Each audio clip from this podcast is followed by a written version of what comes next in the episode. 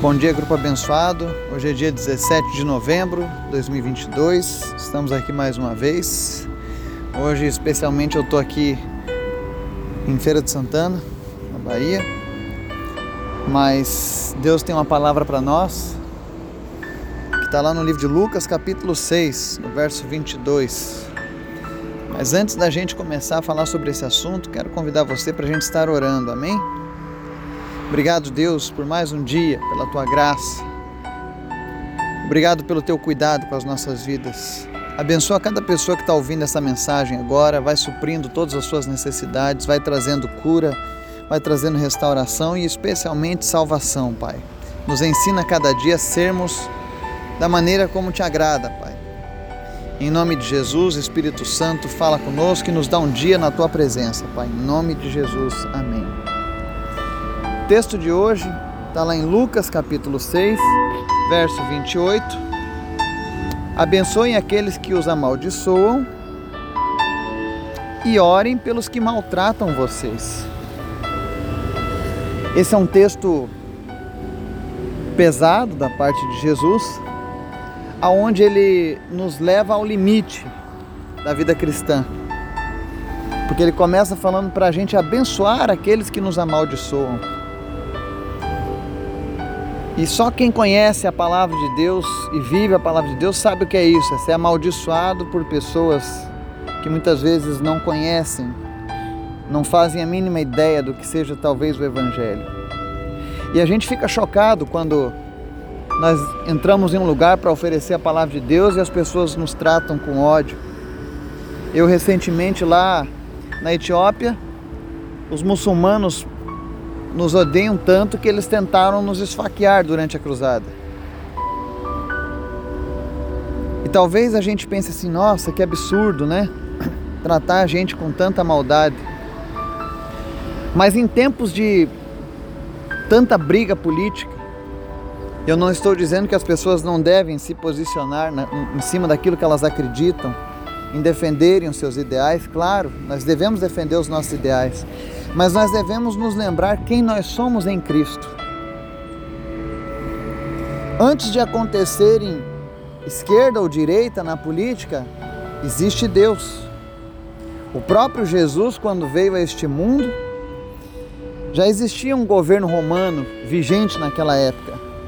E nós, a história nos mostra que Barrabás, Judas, faziam parte de um movimento judeu de libertação da Judéia onde eles queriam se livrar do Império Romano, que era um império tirano, e queriam implantar um governo judaico naquele povo. E a história conta que eles foram esmagados com mão de ferro.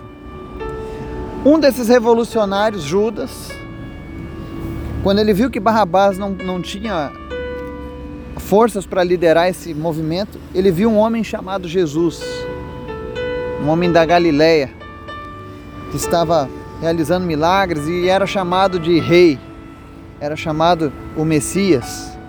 E o que que Judas fez? Vou me segurar nesse cara, porque com certeza esse aqui vai conseguir fazer esse propósito virar realidade. Afinal, o Messias vem para trazer o reino de Deus aqui na terra. Então nós vamos subjugar agora os romanos e todos os demais povos.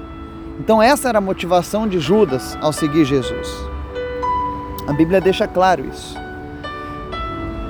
Mas o que, que aconteceu? Jesus disse: Olha, eu não vim aqui para tomar o reino dos romanos, mas eu vim implantar o reino do meu Pai aqui na terra. E o reino de Deus ele é muito maior do que qualquer ideologia, do que qualquer pensamento político. Ao longo da história sempre houveram e sempre haverá ideias políticas envolvidas em jogo. Mas quando você conhece o reino de Deus, é diferente.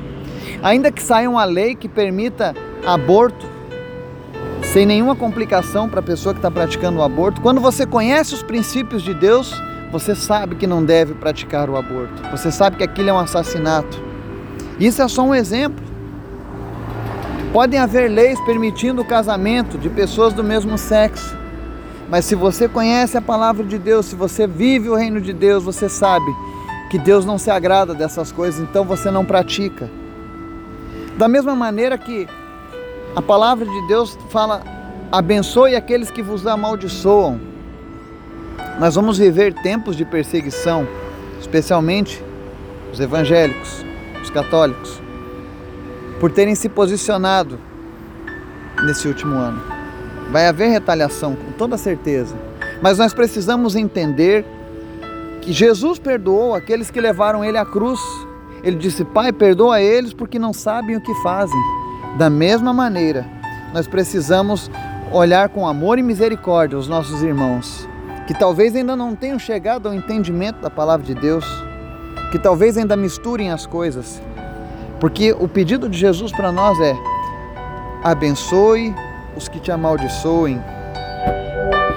Orem pelos que maltratam vocês. Quem é que você considera que maltrata você?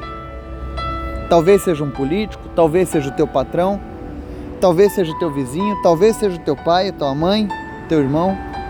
Não importa quem seja. Ore por essas pessoas. Ore e peça a Deus a misericórdia para que Ele use da mesma misericórdia que usou com você. Porque às vezes a gente esquece que nós éramos inimigos de Deus. Nós merecíamos a punição de Deus. Nós estávamos cegos pela religiosidade, cego pelo mundanismo, e um dia Deus abriu os nossos olhos, nos perdoou e nos tratou como filhos. E Ele exige que nós façamos isso com os demais. Que o Espírito Santo possa quebrantar o teu coração, que Ele possa trazer essas verdades à tua memória, para que você possa praticá-las. Que Deus nos abençoe em nome de Jesus.